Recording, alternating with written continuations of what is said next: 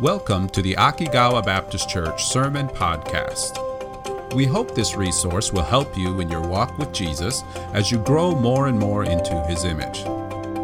For more information about Akigawa Baptist Church, please visit akigawabc.com. Now, enjoy the sermon. 1 Corinthians, 1 Corinthians chapter 15 is where we looked at in our last couple of weeks. Hey, Father, good morning. Over the last couple of weeks, probably last months actually, we looked at 1 Corinthians 15. 1 Corinthians 15. What an amazing chapter of how God has revealed to us how his resurrection is intricately and deeply connected to our resurrection. Boy, that was a great chapter, wasn't it? Now we come to 1 Corinthians chapter 16. And if you look at 1 Corinthians 16, after having gone through 1 Corinthians 15, it's kind of like, oh, this is kind of like Paul's wrap up letter, his final instructions. Okay, guys, do this, do that, do such and such. And on the surface, it seems to be simply some final instructions at the end of a letter. But if you dig deeper into the instructions Paul gives, you will discover some amazing things. We will see how better to love those around us, how to love one another better. There's a pattern there that exists in 1 Corinthians 16. So, over the next few weeks, we are going to look at that pattern, to discover that pattern and how and learn how we can love one another better. Today, we're going to look at the first aspect, the first display of that pattern of loving others well, which comes from Paul's instructions for how they are to care for their brothers and sisters, not in Corinth, but in Jerusalem. In Jerusalem. You see, Corinth was quite a ways away from Jerusalem.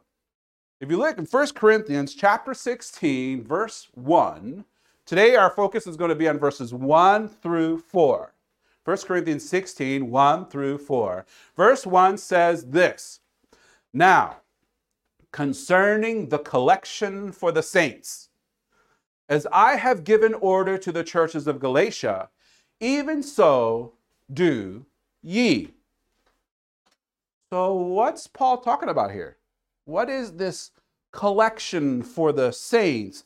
What's the background behind the instructions that Paul has given to the Corinthian church family that kind of ties in with the instructions that he has given to the Galatian church family and also even the church in Rome?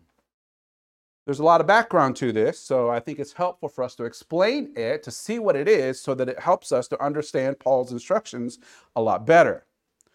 So the people in Jerusalem church, not Corinthian church, but the Jerusalem church, have been going through intense persecution. Heavy, heavy persecution. There were many powerful people in Jerusalem and in the region of Judea who wanted to stop the message of the gospel and were willing to do anything to keep the gospel, that message, from spreading and to silence those who followed Jesus.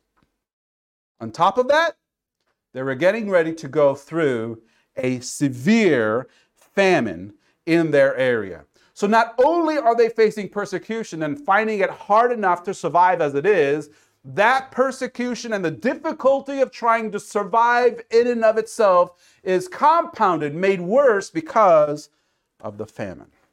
So, Paul and Barnabas had begun to help prepare for their survival.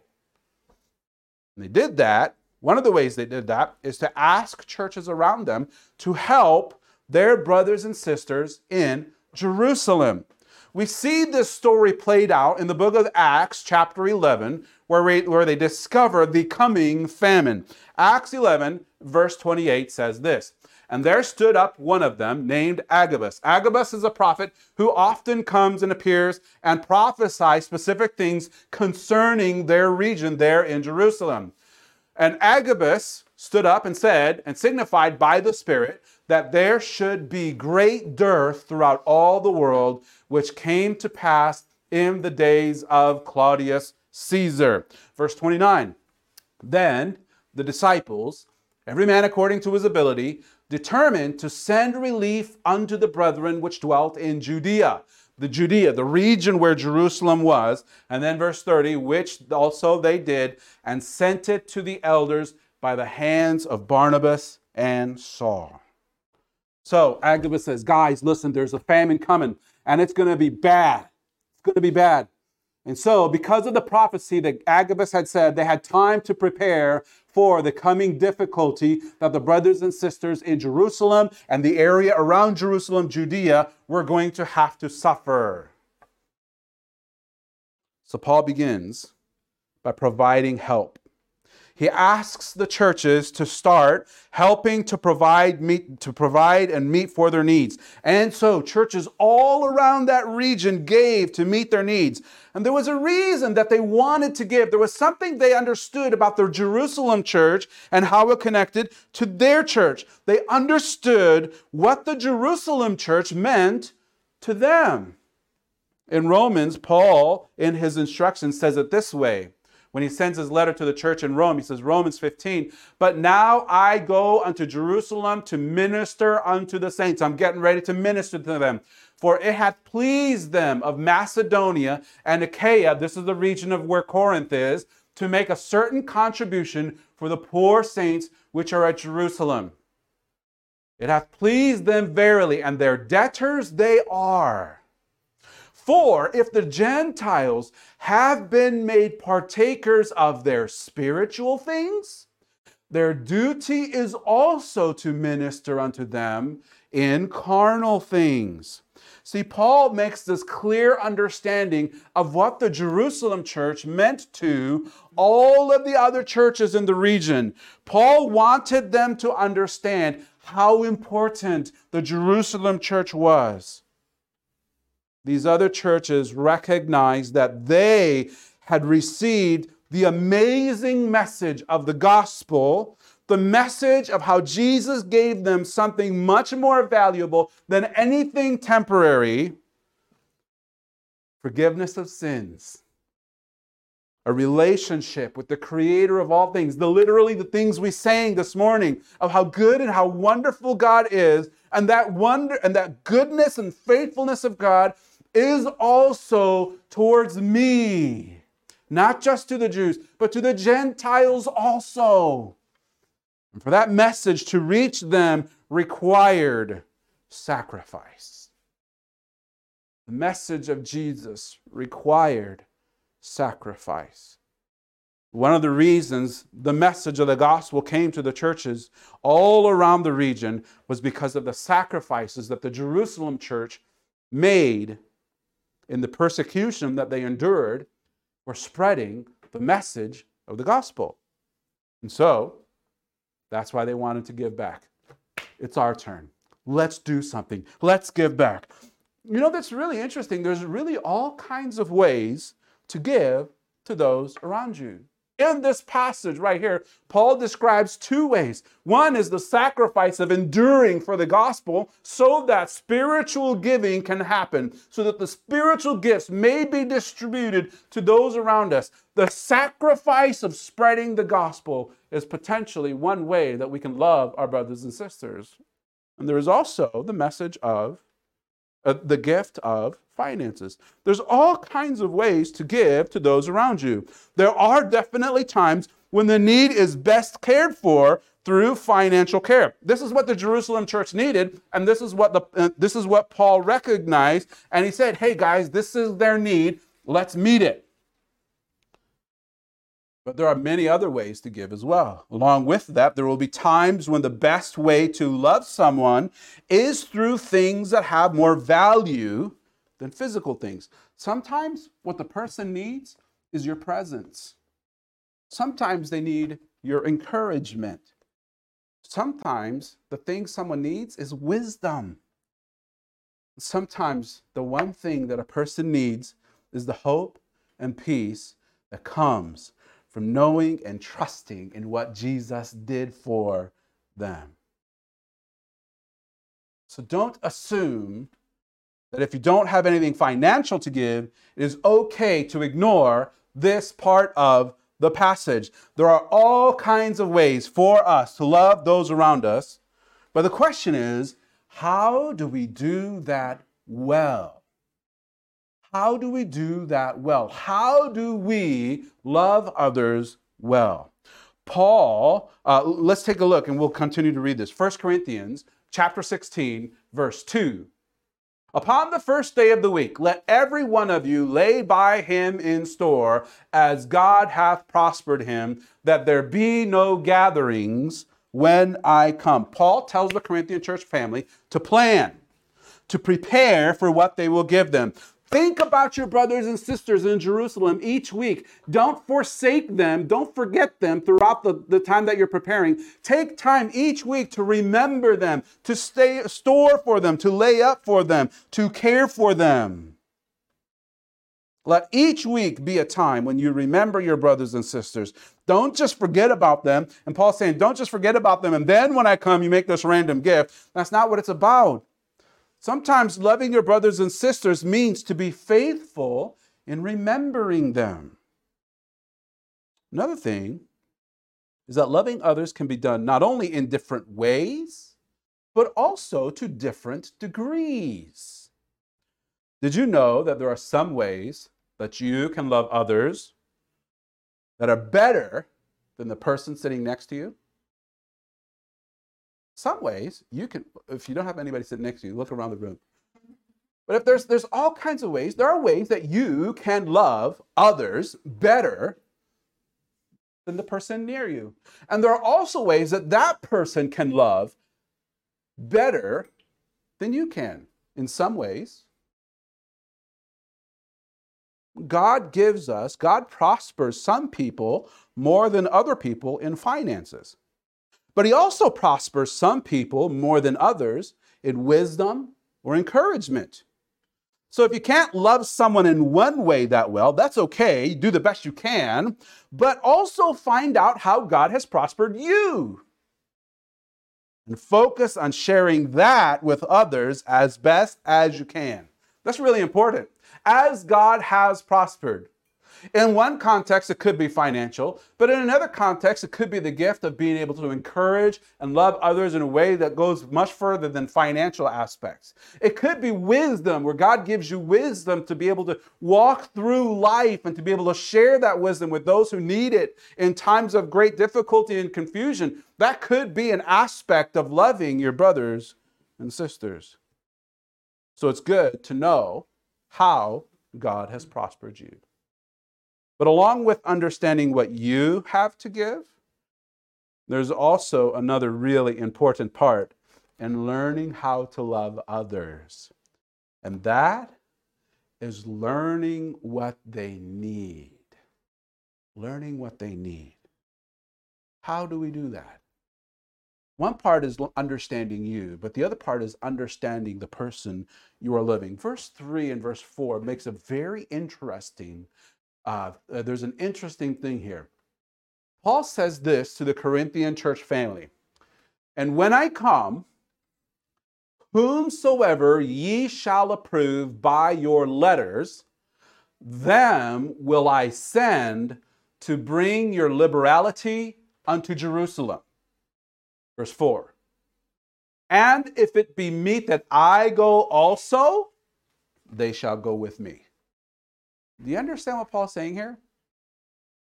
Paul says, Paul doesn't say this. Listen, guys, I'm going to go to Jerusalem. And because I'm going to Jerusalem, if some of you want to go with me, come on, let's go, let's do it. That's not what Paul says. Paul says something very different. He says, You guys pick some people in your church family to take your gift to your brothers and sisters in Jerusalem. And if it works out for me to go, I'll go with you. Notice the main people going. The main people going are the people in the church family, not Paul. Paul says, if it works out for me to go, I'll go. But you guys pick some people to take your gift to the Jerusalem church. Why is that important? Why is that necessary? And why did Paul decide to do it that way? Well, there are several reasons.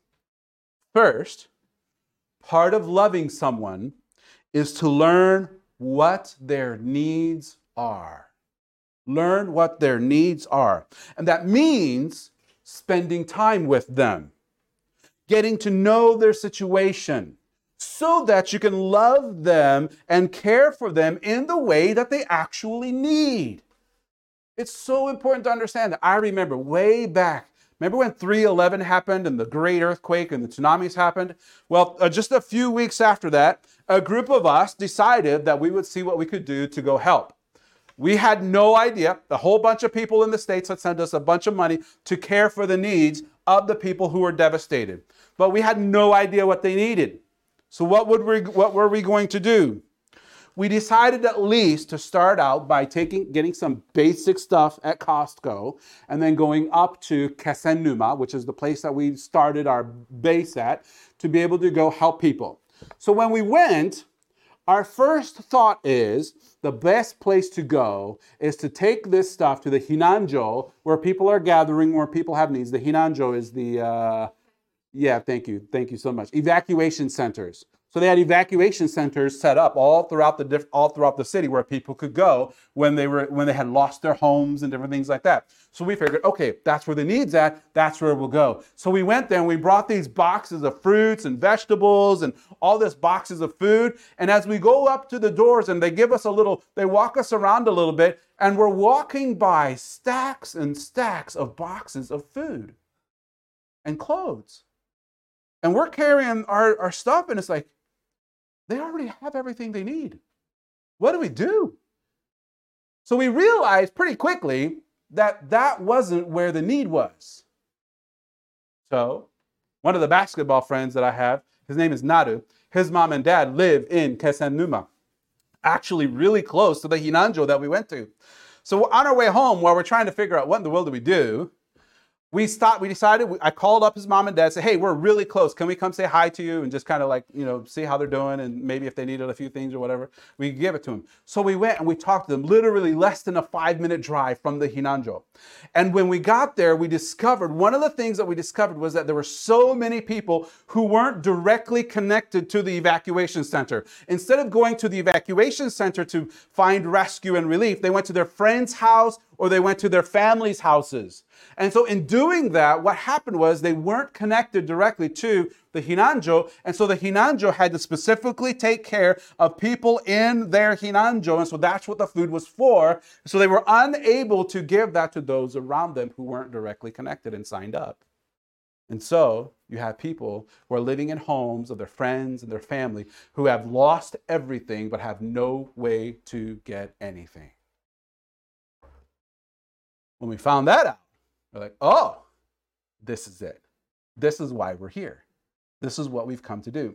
So Nadu's dad and mom went ahead and called people in the area, and with and it was just insane. Within just a, like 10, 15, 20 minutes, people started coming from out of nowhere, just flooding this area. We had two big trucks full of, of stuff. And so they would look through them and we we had we got like all kinds of clothes, we got food, we got all kinds of stuff. And, and then they would look at the things we had and some things they really needed and some things they're like, eh, that's a, that's not something we really need. And it was really helpful for us. Then we started asking people, what do you need? And it was interesting to supply things like kerosene, like diapers, toilet paper, Things like uh, a guy needed a pair of boots. One guy needed, he was, he was big. And so the normal clothes that people were give in donations were never big enough for him. So he needed clothes that fit him. All kinds of unique and special things that people desperately needed that we were able to learn what they needed. Some people just wanted us to sit and listen to them. Some people just wanted a listening ear to let them just tell us what life was like then. Some people just wanted a hug. Each need was specific to each person. And by going there and seeing the need, we were able to better love them in the way that they needed.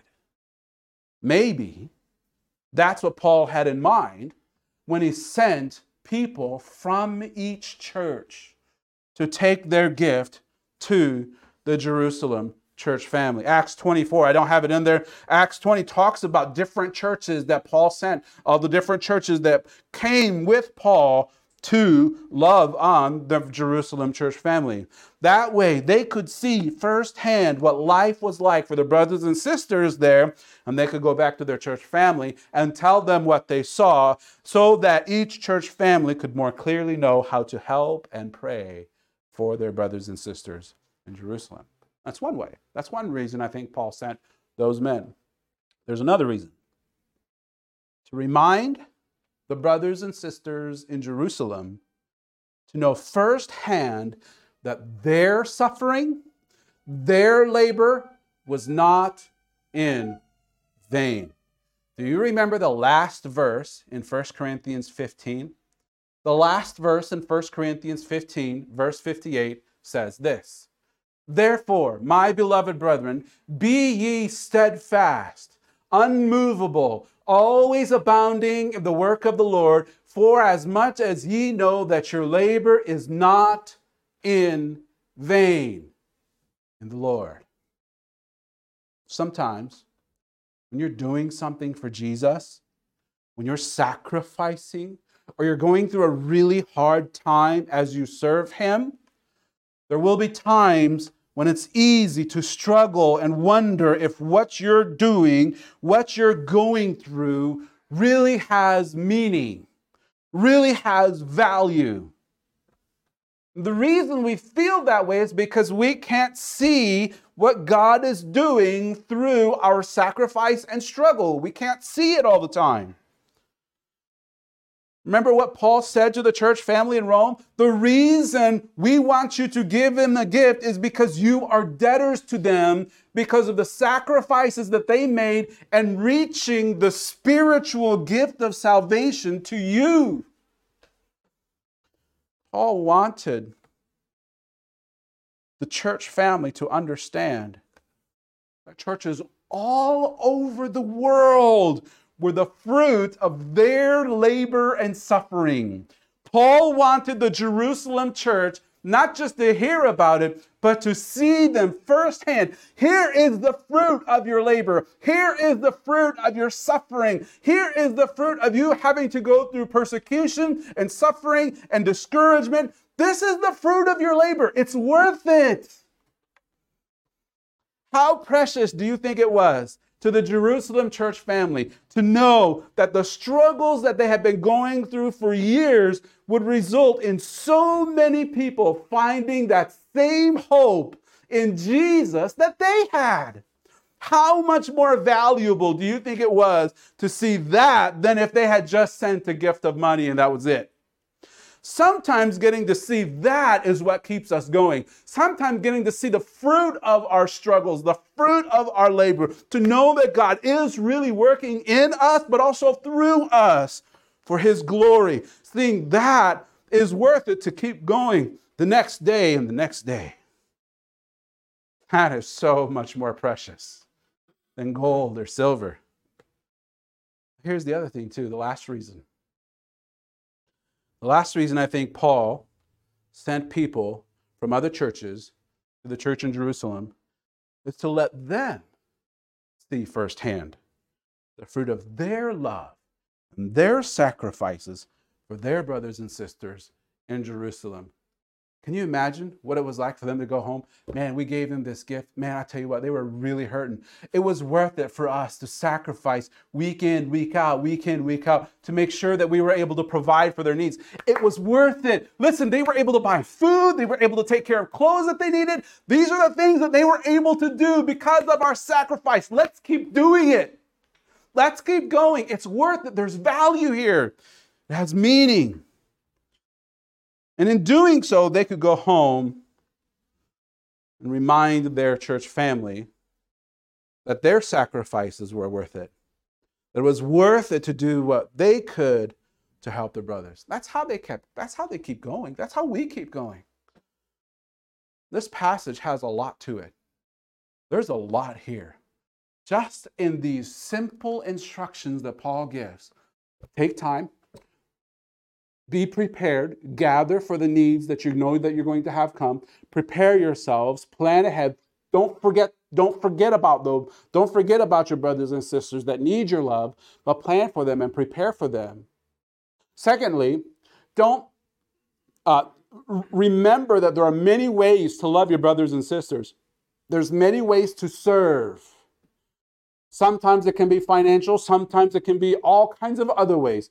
Hope, help, uh, uh, encouragement. It could be the simple act of changing a tire. Who knows?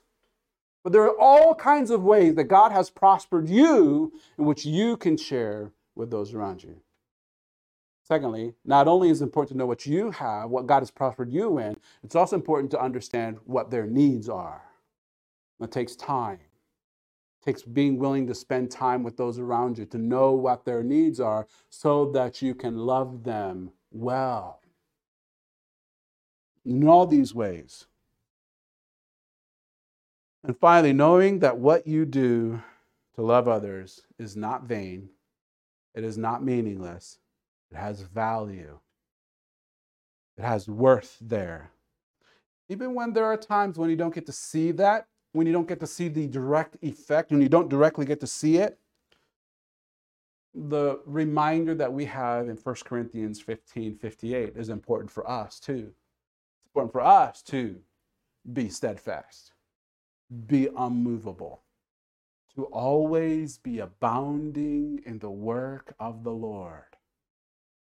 Because our labor, in the same way as their labor, in the Corinthian church, in the sacrifices and struggles in the Jerusalem church, our labor is also not in vain in the Lord. So, it's worth it.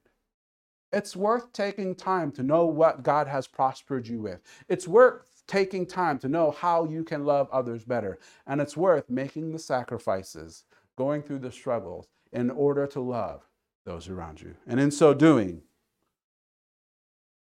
God displays his glory through us. What an amazing thing to think about. What an amazing thing.